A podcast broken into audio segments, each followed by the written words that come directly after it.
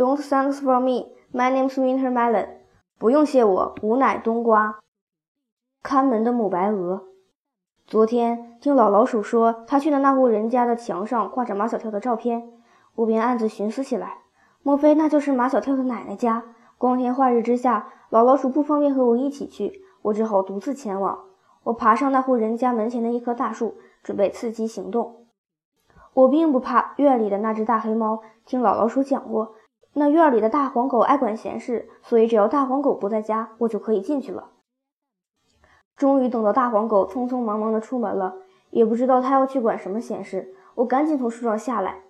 院门口有一只笨笨的母白鹅，我没把它放在眼里，急匆匆地和它擦肩而过。谁知那母白鹅一伸脖子，用坚硬的嘴夹住了我的尾巴。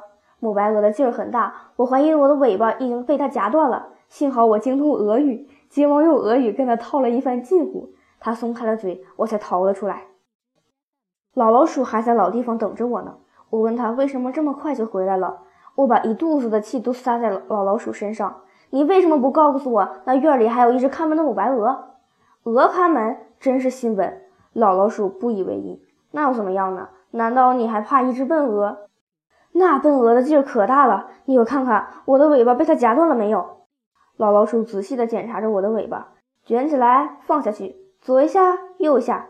哼哼，小猫老弟，你的尾巴完好无损。尽管这样，但就算借我一百个胆，我也不敢再去了。老老鼠，我给你支一招。老老鼠一向好为猫师。那白鹅不是母的吗？我说这倒不假，可它的攻击性并不比公的弱呀。那你为什么不充分利用它的母性呢？我不明白。此话怎讲？母白鹅对你很凶，那是因为你是一只成年的男猫。如果面对小猫，它心里一定会充满着母爱，想凶也凶不起来。所以呢，老老鼠把嘴凑到我的耳边：“你明天带着虎皮猫和你的孩子们一起去，我保证他们能畅通无阻。如果那户人家真的是马小跳的奶奶家，那么无论有多大的障碍，我都是非去不可的。看来老老鼠给我支的这招，我也不妨试一试。”今天我就带着虎皮猫和三只小猫来的。一路上我都在说那只母白鹅，尽管我的心里对它充满了恐惧，但我希望我的孩子们能唤起他心中的母爱。大家看门的是一只母白鹅，我说好奇怪。虎皮猫说：“我从来没见过鹅看家，难道那家没有狗吗？”有的，有一只大黄狗。二丫问：“大黄狗为什么不看门呢？”我说。这正是我要带你去的这户人家的原因。你们看，这家是多么与众不同啊！胖头问：“母白鹅会咬我们吗？”我怕吓着孩子，只能硬着头皮说：“只要我们对它有礼貌，我会对它微笑的。”三宝抢着说：“爸爸说过，微笑的力量不可抗拒。”三只小猫中，三宝最像我，只有它会笑。胖头和二丫停下脚步，问我：“爸爸，我们不会笑，该怎么办呢？”我教你们说几句俄语。你好，你很漂亮，能认识您是我们的荣幸。我让孩子们反复练习这三句俄语。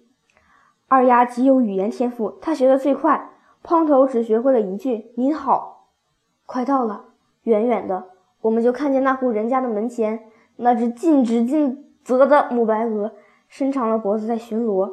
它一定认出了我，就是昨天被它咬住尾巴的猫。看着我们一步步的走近，它满脸的诧异。我猜他心里肯定嘀咕：他今天怎么还敢来？难道我领教过母白鹅的厉害，所以心里有些发虚？小猫们并不知道昨天发生的事情，它们十分热情地向母白鹅跑了过去。胖头只学会了一句俄语“您好”，所以他抢先向母白鹅问候道：“您好。”这让母白鹅十分惊讶：“啊，这么小的猫怎么会我们鹅的话？”三宝带着一脸让人无法抗拒的微笑，又赶紧补充了一句：“你很漂亮。”所有的雌性动物都爱听赞美自己的话，母白鹅当然也不例外。二丫走到母白鹅的跟前，行了一个屈膝礼：“能认识您是我们的荣幸。”看得出来，我那三个可爱的孩子已经在短短的时间内征服了母白鹅。昨天在我看来还十分凶悍的母白鹅，现在看起来却温柔极了。我告诉母白鹅。我们是从城里来的猫，我们家也有住在城里的人。母白鹅对我的态度已经和昨天大不一样了。老太太儿子、儿媳妇和孙子都住在城里。我迫不及待地问老太太的孙子是不是叫马小跳？母白鹅却断然否认，不是马小跳，他叫跳跳娃。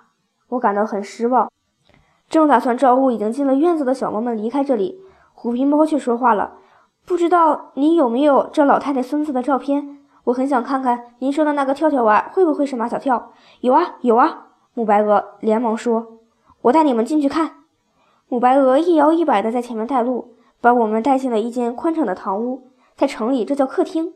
你们看，就是这个孩子。墙上挂的正是马小跳的照片。原来在这里，大家都叫他跳跳娃。真巧啊！我们在这次原本漫无目的的旅行中，竟然来到了马小跳的奶奶家。我恨不得立刻将这个意外的惊喜告诉万年龟。